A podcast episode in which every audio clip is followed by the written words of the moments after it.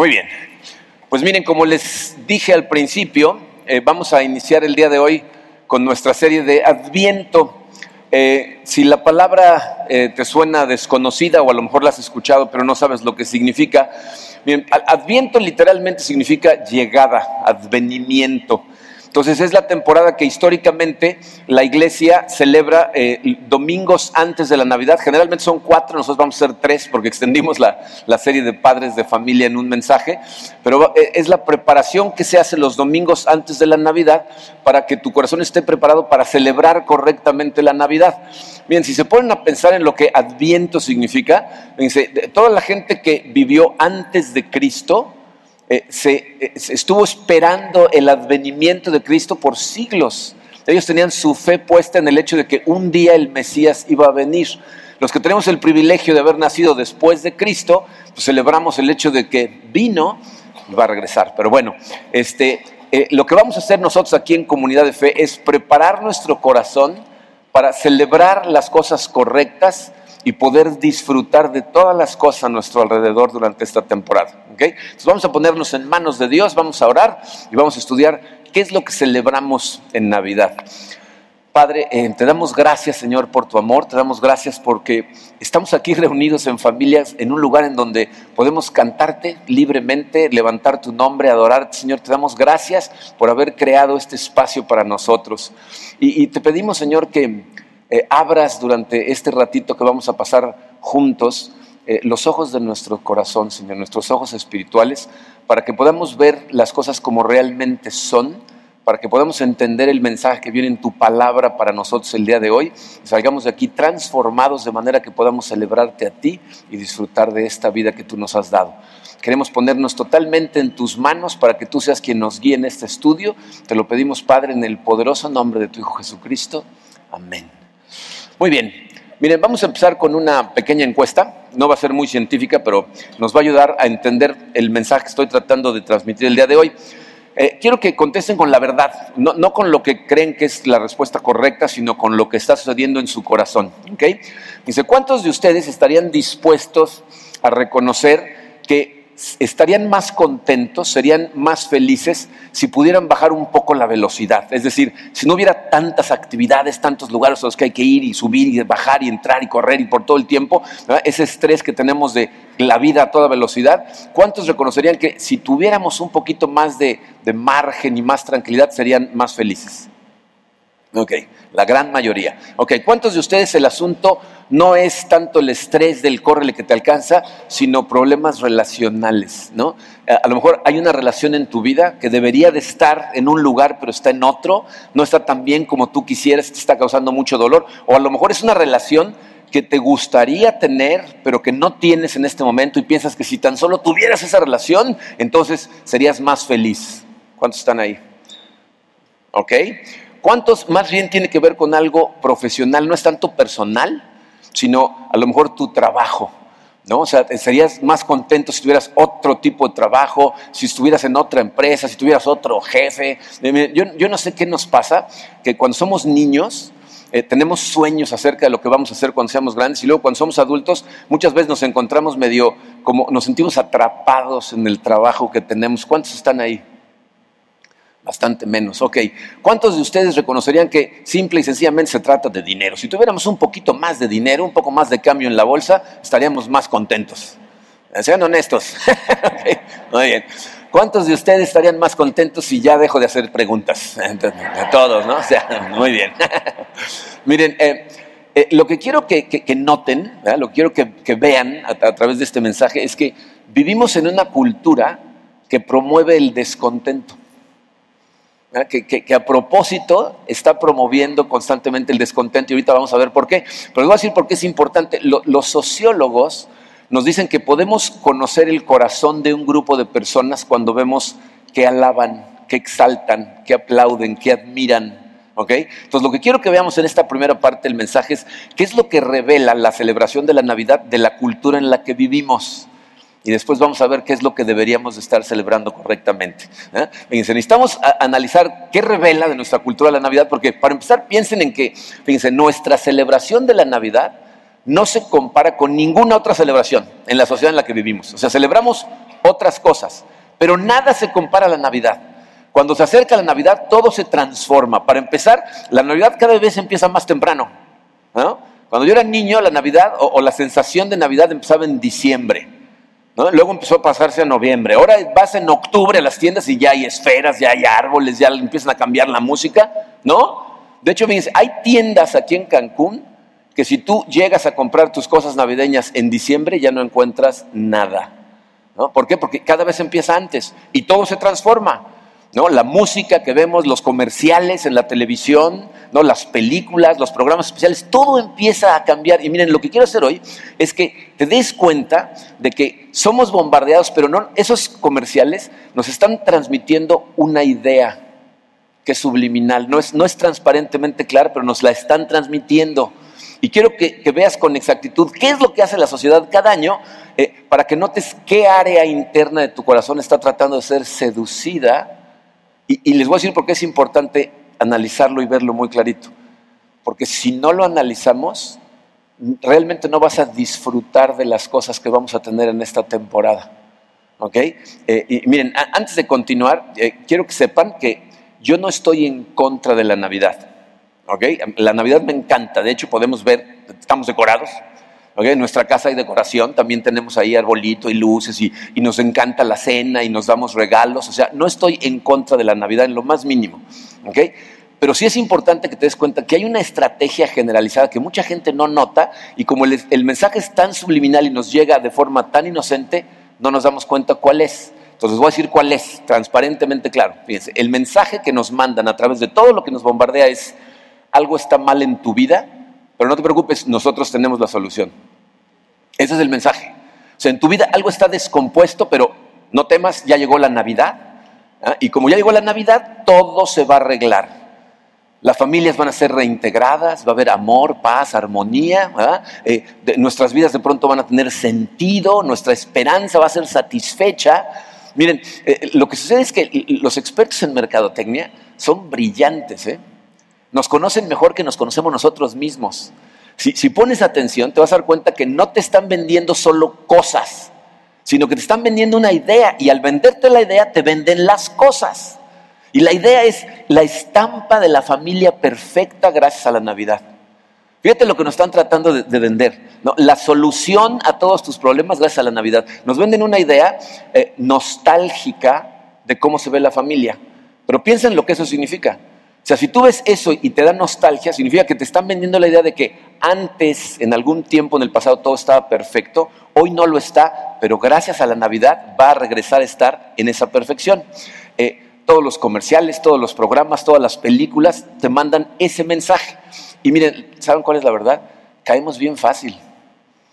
O sea, esas cosas nuestro corazón es tan proclive a creerlas que caemos totalmente fácil, es muy contagioso. Entonces, por eso durante estas semanas lo que voy a tratar de hacer es ponerte unos lentes a través de los cuales puedas ver claramente las cosas que realmente importan en esta temporada y que vale la pena de celebrarse, pero aparte que puedas disfrutar todas las demás. Yo honestamente creo que tenemos que disfrutar, ¿eh? Esta temporada tiene que ser disfrutable, tiene que ser divertida, tiene que ser recargante y para los niños tiene que ser maravillosa. Pero sí quiero ayudarte, te voy a decir a qué, a no quedar atrapado en un montón de mentiras que todo lo que van a hacer es dejarte al final deprimido y desilusionado. Porque la gente empieza a crear un montón de expectativas acerca de lo que la Navidad va a ser en sus vidas, en sus familias, y termina la Navidad y quedan totalmente deprimidos porque no cumplió las promesas. Incluso hay términos ahora psicológicos para, para, determinar la depresión postnavideña de la gente, que creó tantas expectativas que cuando pasa se sienten totalmente vacíos. Entonces, eh, vamos a sacar por un instante nuestra mente el momento Kodak de la familia y vamos a estudiar primero unos versículos que nos van a enseñar por qué caemos tan fácil en, unos años ya no voy a poder decir el momento Kodak porque ya quebró Kodak y las nuevas generaciones no van a saber ni de quién estoy hablando. Fíjense, vamos a empezar por el principio. Génesis 1.27, que es un versículo que hemos estudiado muchas veces, dice, y Dios creó al ser humano a su imagen, lo creó a imagen de Dios, hombre y mujer los creó. Este versículo sucede en medio de la primera, eh, eh, el recuento de la creación en Génesis 1, y lo que nos está diciendo es que tú y yo fuimos creados a imagen de Dios. Necesitamos entender, fíjense, para empezar, que eso es lo que nos hace diferentes a toda la creación. Muchas personas piensan que lo que hace diferente al hombre de la creación es que tiene el dedo pulgar opuesto a los otros cuatro dedos o que somos seres autoconscientes. Lo que nos hace diferentes a toda la creación es que llevamos la imagen de Dios en nosotros. Toda la creación grita la gloria de Dios simplemente por existir, pero tú y yo somos un reflejo más brillante de la gloria de Dios que ningún otro ser creado. Ahora, que hayamos sido creados a su imagen significa que Dios escribió ciertas cosas en nosotros, específicamente para que nos sirvieran como guía, para que pudiéramos tener verdadera plenitud en esta vida, en nuestra relación con Él. al principio, el ser humano no entendía exactamente qué es lo que eso significaba, pero después lo entendimos y ahorita vamos a ver por qué. Fíjense, una de esas características se encuentra en Eclesiastés capítulo 3, versículo 11. Dice el rey Salomón, que es el autor de ese libro, en su momento Dios todo lo hizo hermoso y puso en el corazón de los mortales la noción de la eternidad, aunque estos no llegan a comprender en su totalidad lo hecho por Dios. Bien, ese versículo es de verdad muy profundo, podríamos eh, analizarlo desde muchos diferentes ángulos, pero quiero concentrarme específicamente en la idea central, la parte del medio que dice que Dios puso en el corazón de los mortales la noción de la eternidad. ¿Qué significa eso? Dice, cuando Dios creó al ser humano, puso en nosotros el conocimiento de que existe algo más allá de lo que vemos, la eternidad que es Dios. Cuando Dios nos creó, estábamos en una relación perfecta con Él y por eso nosotros ni siquiera notábamos que teníamos esa noción en el corazón. Pero en el momento en que desobedecemos a Dios y lo sacamos de la jugada, lo sacamos de la fórmula de nuestra vida, en ese momento se crea un vacío en nuestro corazón del tamaño de la eternidad. Porque fuimos diseñados para tener relación con Dios. Entonces, cuando lo sacamos, de pronto tu corazón necesita algo, le hace falta algo. Sabes que hay algo más. Y dice, Dios puso eso en nosotros porque él sabía lo que iba a suceder. Sabía que lo íbamos a desobedecer, él sabía esto desde el principio y entonces lo puso en nosotros para qué? Para que lo pudiéramos buscar, para que lo persiguiéramos a él por esa necesidad tan grande en nuestro corazón. Tristemente, los seres humanos tenemos la tendencia a tratar de llenar ese vacío con cosas con las cosas que Él creó, con regalos que Él nos dio para disfrutar, tratamos de llenar el vacío eterno que tenemos en el corazón y la, tragedia es que no funciona, porque las cosas son temporales, todo lo que es creado es temporal, todo. Y entonces, evidentemente, pues no puede satisfacer un vacío que solamente se llena con la eternidad. Esa es la razón por la que caemos tan fácil en los engaños de la sociedad materialista en la que vivimos, porque lo traemos escrito. Entonces, en tu corazón, fíjate, si tú te detienes lo suficiente para analizar qué hay en tu corazón, te vas a dar cuenta que tu corazón siempre está pensando, ¿qué hacemos aquí? ¿Para qué estoy en este planeta? ¿Cuál será mi propósito? Seguro hay algo más. Estás consciente de que eh, algo te falta, ¿no? Como que te estás perdiendo de algo. Te preguntas, ¿por qué no las cosas pueden estar bien en todas las áreas de tu vida en un momento? Nunca sucede, siempre algo está mal en algún lado y sabes que podría estar mejor. Los expertos en marketing aprovechan ese vacío y aprovechan que nuestra tendencia es tratar de retacar nuestra vida de cosas temporales para de alguna manera acallar esa necesidad que tenemos en el corazón, ese vacío que sentimos adentro. Ahora, tú vas a decir cuál es la locura en todo esto. Que las cosas temporales no funcionan y sabemos que no funcionan, pero las seguimos persiguiendo. Bien, hay que reconocer que hay algunas cosas que son temporales, que las perseguimos porque sabemos que eh, nos van a satisfacer, aunque sea temporalmente, y van a dejar huellas hermosas en nuestra vida. El problema es que aun cuando sean cosas que todos añoramos, tenemos que recordar que son cosas temporales que no te van a satisfacer eternamente nunca y vas a tener hambre otra vez. Eh, yo creo que es muy bueno que, tengamos muchas de esas cosas en nuestra vida, en nuestra vida, en nuestra vida, eh, porque eso es lo que se, conoce como, la gracia común. Las cosas que Dios permite disfrutar a la gente, lo conozcan a Él o no. Eh, el matrimonio, tener hijos, comer, beber, o sea, son cosas que toda la gente puede disfrutar, aunque no conozcan a Dios, es la gracia común, ¿ok? Pero es importante que aunque algunas de esas cosas sean maravillosas en tu vida, siguen siendo temporales y no te van a satisfacer. Y miren, ni siquiera hace falta ser creyente para saber que esto que estoy diciendo es verdad.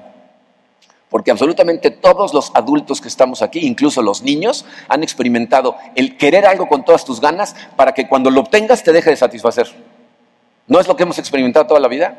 Fíjense, desde niños, ¿no? Estás eh, eh, pidiendo durante septiembre, octubre, noviembre y diciembre el nuevo juguete y cuando te lo regalan, ¿cuánto te dura el gusto? ¿Semanas? Al rato ya se está empolvando abajo de la cama. ¿No nos pasa eso con todas las cosas? Eh, por ejemplo, fíjense, el coche. yo me acuerdo cuando me dieron mi primer coche antes de que me dieran coche mis papás, que a lo mejor estaban pensando, ay, le compraron un coche. No, tenían un coche viejo que fue pasando de hermano en hermano, ¿ok? Cuando me llegó a mí ya estaba más viejo que el diablo, pero bueno. Eh, antes estaba yo con la esperanza de que me prestaran el coche, que me prestaran el coche. Me lo prestaban entonces ahora ya quería yo coche. No, cuando me dieron coche yo dije, libertad absoluta, por fin, ¿no? Un bochito 73, totalmente viejo. Pero en el momento que me lo dieron, a las dos semanas ya quería yo un coche nuevo. Y, el día que por fin, mucho más adulto, me dicen un coche nuevo, te das cuenta que el olor a nuevo le dura como un mes y al rato huele a nuggets, ¿no? O sea, ¿no? O sea, ponlo en el área que quieras. Miren, yo me acuerdo, por ejemplo, mi, primer salario. Cuando me dieron mi primer trabajo y me, pagaron mi primer salario, yo todavía vivía con mis papás, entonces no tenía gastos realmente. Tenía yo el dinero en la mano y dije, esto me va a durar años, ¿no? O sea, ¿no? Pero pues al rato se, se acaba la emoción. Si algún día han escalado la escalera corporativa, mucha gente piensa que si llegara a niveles muy altos, entonces a lo mejor se sentiría pleno. Yo tuve el privilegio de llegar a ser director corporativo de sistemas para la división América de Hoteles Meliá. Y en el camino a subir yo decía, no, hombre, es que si llego a esa...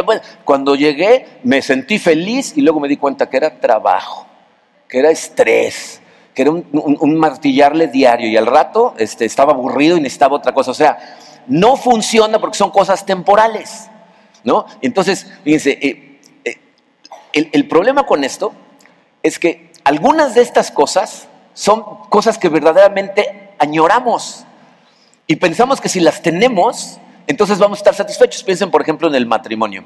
Eh, ¿Cuántas personas piensan que si se casan, entonces ya van a ser felices? No están añorando casarse. Una de las huellas más hermosas en mi vida es mi matrimonio con Karina. Amo a Karina con todo mi corazón.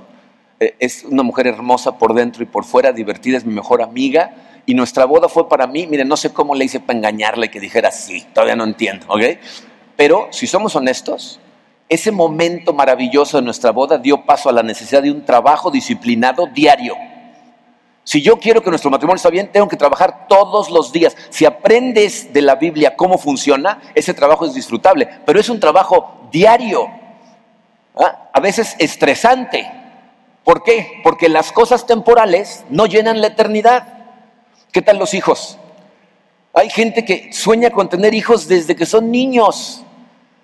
Hay matrimonios, la verdad es que, eh, disculpen que me, me cause un poco de risa, pero que tienen problemas y piensan que la solución es un hijo como si eso fuera a quitar los problemas. Todos los que somos papás sabemos que no los va a quitar, de hecho los aumenta, ¿no? O sea, complica más la situación. Pero el nacimiento de cada uno de mis hijos es una huella hermosa en mi vida. Yo estuve presente para ver el milagro de vida que significa tener hijos y todos los que somos padres de niños que ya están grandes o adultos, sabemos que tener hijos también lleva un montón de frustración, un montón de dolor, que tienes que tener una dosis extra de paciencia. ¿Por qué? Porque las cosas temporales no pueden llenar la, necesidad eterna que tenemos en el corazón. Y, en cosas tan simples, por ejemplo, como la cena de Navidad. Que mucha gente va creando expectativas acerca de la cena de Navidad, nos preparamos con anticipación, cocinamos muchas veces por semanas antes de la cena, pero si no tienes cuidado, si no te esfuerzas ese día, la cena de Navidad puede ser una bomba de tiempo. De pronto te acuerdas porque hace seis meses que no le hablas al tío Pepe, ¿no? O sea, em, em, empiezan a pasar cosas en la cena que lejos de ser disfrutables se convierten en una fuente de dolor. Entonces, fíjense, cuando, cuando, esas cosas que nosotros pensamos que nos deberían de hacer felices no funcionan, ¿saben qué hacemos? Empezamos a voltear a nuestro alrededor para ver qué está haciendo feliz a otras personas. Ese es el problema que tenemos en este momento en nuestra sociedad con los medios sociales. ¿Sabían que de acuerdo a los sociólogos tenemos los niveles de depresión más altos en la historia de la humanidad? Porque la gente todo el tiempo está viendo Facebook e Instagram y piensan que la vida de todos los demás es perfecta, divertida, maravillosa, disfrutable, menos la mía. Entonces toda la gente pues, está viendo puras fotos de gente sonriendo y no saben que también tienen una vida con un montón de estrés igual que ellos. Pero volteamos, volteamos a ver qué los está haciendo felices y los mercadólogos se aprovechan de esa herida en nuestra alma y nos dicen, ¿estás deprimido? Esto es lo que funciona. ¿Quieres ser más feliz? Necesitas este coche. ¿No? Mira estas casas que estamos vendiendo, ve las familias, qué felices se ven, ¿no? No venden todos los espectaculares que venden casas una familia todos sonriendo, la mujer viendo enamorada al marido, el marido así, eh, digo, necesito esa casa, ¿no? Porque ahí las familias así se llevan, ¿no? Son brillantes y miren, es de risa lo que hacen y caemos. Y caemos, ¿no? Este, sacan el iPhone, todo el mundo, ay, no, hombre, el teléfono, una tableta que vende. Ya todo el mundo tiene uno más grande. Y todo el mundo compra el más grande. Ah, ahora uno chiquito, entonces uno más chiquito. Ahora otro más grandote. Al rato vamos a andar con una tableta así cargada. ¿No? Porque nada más nos están vendiendo las mismas cosas, nada más las medio reempacan, ¿no? Vean cómo cambian los coches. ¿No? De repente los coches empiezan a ser cada vez más deportivos, cada vez más angulares, ¿no? Cuando ya todo el mundo está comprando deportivos, entonces los empiezan a ser más redonditos, para que tu coche se vea viejo, ¿no? Entonces ya que están todos redonditos, los empiezan a hacer y caemos. Y miren, esto no es un ataque contra ninguna empresa, ¿eh? No estoy atacando a nadie, todos caemos, yo tengo iPhone también, ¿ok? O sea, todos estamos en la misma, ¿ok? Pero necesitas ser consciente de cómo funciona el juego. Porque lo que nos están diciendo es, sientes un vacío, esto es lo que necesitas. De hecho, fíjense lo que nos dicen en esta temporada. ¿Quieres disfrutar de esa temporada? Necesitas luces por todos lados en tu casa. Necesitas árbol. Eh, ojalá nevara, porque todos queremos venir con bufanda, ¿no? Y sobre todo, regalos. Tiene que haber regalos, porque si no hay regalos, esto no va a ser Navidad, ¿no? ¿O no? Miren, estuve buscando estadísticas de México y tristemente no, no, las publican o, no sé si no las este, toman, pero me puse a investigar cuántos han gastado en Estados Unidos ahorita para, para regalos de Navidad. ¿Saben cuánto gastaron allá nada más durante el buen fin? El buen fin es una idea que viene de Estados Unidos. Allá la celebran el viernes después del Día de Acción de Gracias, o sea, el último viernes de noviembre. Es compra en los almacenes más grandes. Luego, el sábado es compra en almacenes locales y el lunes es lunes cibernético. Todas las ofertas están en línea. ¿Saben cuánto se vendieron en esos tres días nada más este año en Estados Unidos? 16 mil millones de dólares. Lo que ellos llaman 16 billones de dólares. Y miren, yo sé que cuando lo escuchas dices, ah, pues es una cantidad grande, pero no nos cabe en la cabeza y no tienes idea de qué tan grande es. Fíjate, para que la veas de forma así más gráfica, si yo te dijera en este momento, te queda un millón de segundos de vida, ¿sabes cuánto tiempo te queda? 11 días. Si te dijera, te queda un billón de segundos de vida, ¿sabes cuánto es eso? 32 años. La diferencia entre un millón y un billón es 11 días, 32 años. Se gastaron 16 billones de dólares en regalos. ¿Por qué?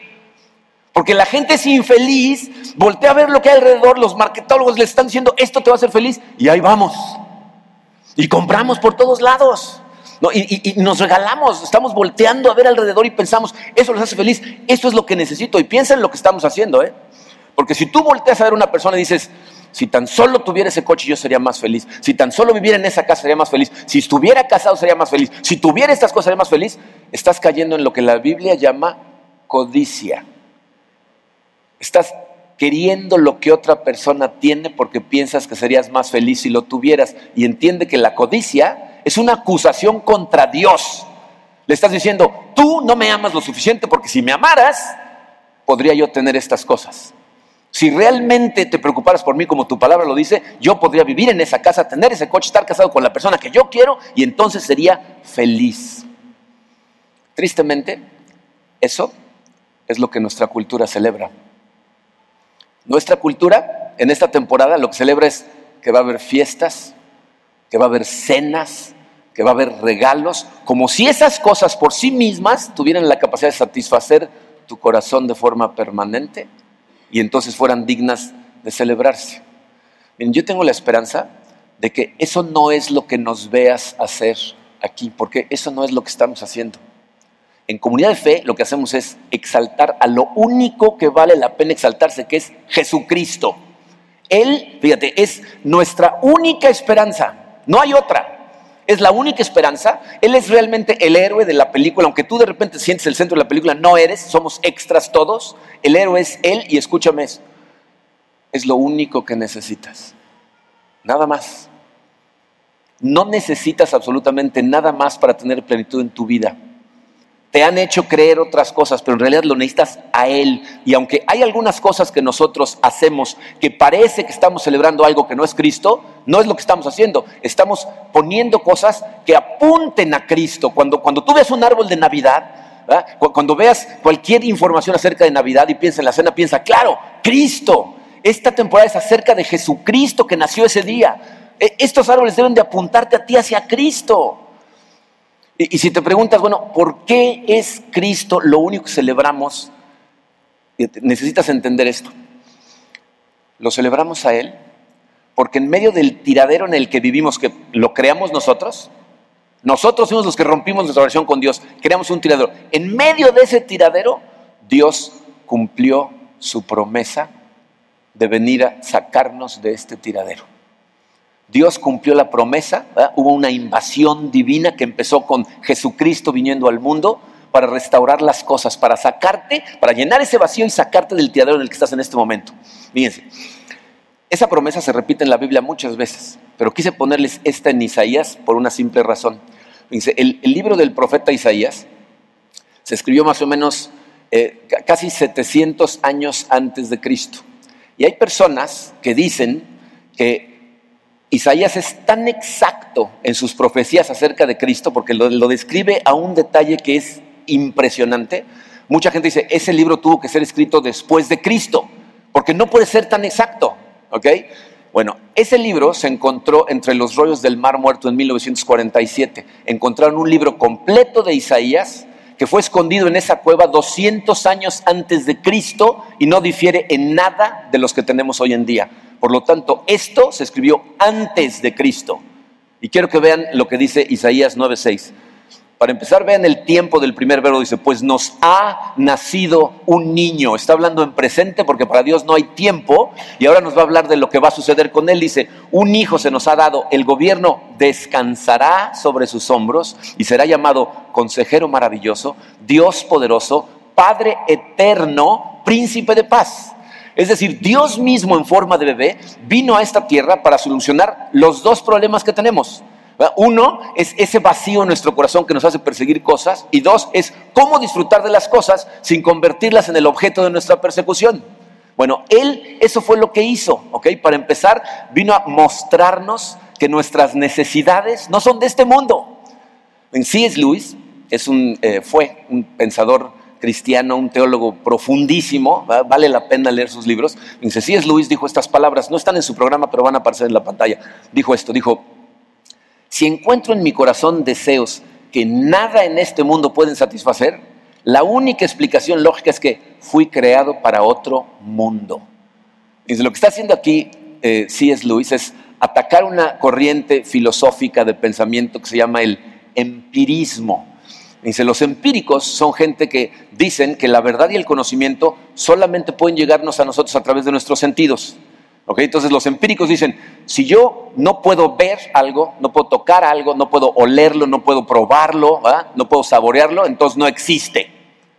Entonces los empíricos dicen, ¿quieres que crea en Dios? Muéstramelo. Tengo que recibirlo a través de alguno de mis sentidos. Los sentidos son los que nos revelan la verdad. Entonces Luis está diciendo, con la lógica destruyendo sus argumentos. Dice, bueno, si nada que perciben mis sentidos satisface mi corazón, evidentemente tiene que haber algo fuera de mis sentidos. Bueno, la llegada de Jesucristo vino a destrozar totalmente el empirismo porque empieza a satisfacer nuestro corazón y es algo que no podemos percibir con ninguno de nuestros cinco sentidos naturales. Entonces quiero que vean cómo es que Jesucristo vino a resolver los dos problemas. La, solución o, la claridad acerca de esto se encuentra en el Evangelio de Juan, en los primeros cinco versículos. El primer problema, vamos a encontrar su solución en los versículos 1 al 3. Los voy a leer. Juan capítulo 1, versículos 1 al 3 dice, en el principio ya existía el verbo, y el verbo estaba con Dios, y el verbo era Dios. Él estaba con Dios en el principio. Por medio de Él, todas las cosas fueron creadas. Sin Él, nada de lo creado llegó a existir. Entonces, ¿qué nos está diciendo Juan? Jesús no es parte de la creación. Jesús es el creador, en otras palabras, es Dios, es la eternidad que necesitamos nosotros. Entonces, cuando Jesucristo llega a esta tierra y nosotros ponemos nuestra fe en Él y Él entra a nuestro corazón y empieza a reinar en nuestro corazón, se llena el vacío de la eternidad que tenemos y entonces empieza a, calmar esa necesidad de persecución que tenemos los seres humanos. El apóstol Pablo eh, fue un hombre que se convirtió después de Cristo, unos pocos años después de Cristo. Es una persona que se dedicó a tomar las enseñanzas de Cristo y a tratar de explicarlas de una manera coloquial. Fíjense cómo lo explica él. Voy a leer de Colosenses capítulo 1 eh, ustedes tienen en su programa el versículo 27. Para entender bien el contexto, les voy a leer desde el 25. El 25 y 26 van a pasar en la pantalla y luego vamos a llegar al que tienen en su programa, que es el 27, pero que es en el que me quiero concentrar. Dice así el 25, dice, de la iglesia llegué a ser servidor según el plan que Dios me encomendó para ustedes, el dar cumplimiento a la palabra de Dios anunciando el misterio que se ha mantenido oculto por siglos y generaciones, pero que ahora se ha manifestado a sus santos. A estos, es decir, a nosotros, sus santos, Dios se propuso dar a conocer cuál es la gloriosa riqueza de este misterio entre las naciones, que es Cristo en ustedes, la esperanza de gloria. ¿Qué acaba de decir Pablo? Pablo dice, a mí me convirtió Dios en siervo de la iglesia para revelarles un misterio que ha estado oculto desde hace muchos años. ¿Cuál es ese misterio? Dice, Cristo es ese misterio. ¿En dónde está? En ustedes. Dice, el misterio es Cristo en ustedes y nos dice que es la esperanza de gloria. Tu esperanza de gloria no es tener casa propia, no es llegar a gerente de la sucursal, no es casarte con la persona que estás enamorado, es Cristo en ti. Esa es la esperanza de gloria. ¿Cómo sucede esto? La Biblia nos dice, cuando nosotros ponemos nuestra fe en Cristo Jesús y nos sometemos a Él, le permitimos verdaderamente reinar en nuestro corazón, entonces Él nos hace nuevas criaturas. O sea, nosotros lo recibimos de forma instantánea, pero empieza a transformarnos poco a poco porque nos sella con su espíritu, nos llena de su Santo Espíritu. Y fíjense, en el momento en que hacemos eso, ponemos nuestra fe en Él, la Biblia nos dice que nuestros pecados pasados, presentes, y futuros son totalmente limpiados de ti, son tomados y crucificados en la cruz con Cristo y de ese momento en adelante, cuando Dios te ve a ti, no te ve a ti, ve a Cristo. Te ve con la perfección que ve a Jesucristo. Y yo no sé si esto les suena a ustedes como buenas noticias, pero para mí son maravillosas noticias porque yo conozco mi corazón. Y tú deberías de conocer el tuyo. Deberíamos saber la oscuridad que a veces tenemos en el corazón. Es el hecho de que te digan, ya no te ve a ti, Ve al intermediario que está entre tú y Él. Y ahora te ve con la perfección de Cristo. Entonces la esperanza de gloria es que Dios no nos dejó solos en este mundo para resolver ese problema. Había un abismo entre la eternidad y nosotros y nosotros necesitábamos la eternidad y no nos dejó solos. Vino y lo resolvió por nosotros y ahora tenemos acceso a llenar nuestro corazón con la eternidad en Cristo. ¿Cómo resolvió la segunda parte? Vamos a ver los versículos 4 y 5 de Juan. Juan 1, versículo 4 dice, en él estaba la vida y la vida era la luz de la humanidad. Esta luz resplandece en las tinieblas y las tinieblas no han podido extinguirla. Dice, no solamente se presenta y llena el vacío de la eternidad, sino que llega y nos prende la luz para que podamos ver las cosas de forma clara. Entonces, en el momento en que tú se prende la luz en ti, empieza a ver las cosas a tu alrededor como lo que son, regalos de Dios que puedes disfrutar profundamente, pero que no se convierten en el objeto de tu persecución. Pero para que eso suceda, tu vacío tiene que estar lleno de Cristo. Y entonces las cosas toman su lugar adecuado. Dios te permite ver no solo la realidad terrenal, sino la realidad verdadera lo que las cosas realmente son. Entonces piensa cómo afecta eso todo lo demás. Por ejemplo, mi matrimonio. Mi matrimonio eh, es mucho más que una boda. Es mucho más que habernos casado. En el momento en que ese vacío está lleno, cuando yo me siento pleno en Cristo, entonces soy verdaderamente libre para amar a mi esposa, pero amarla por ella, no por mí.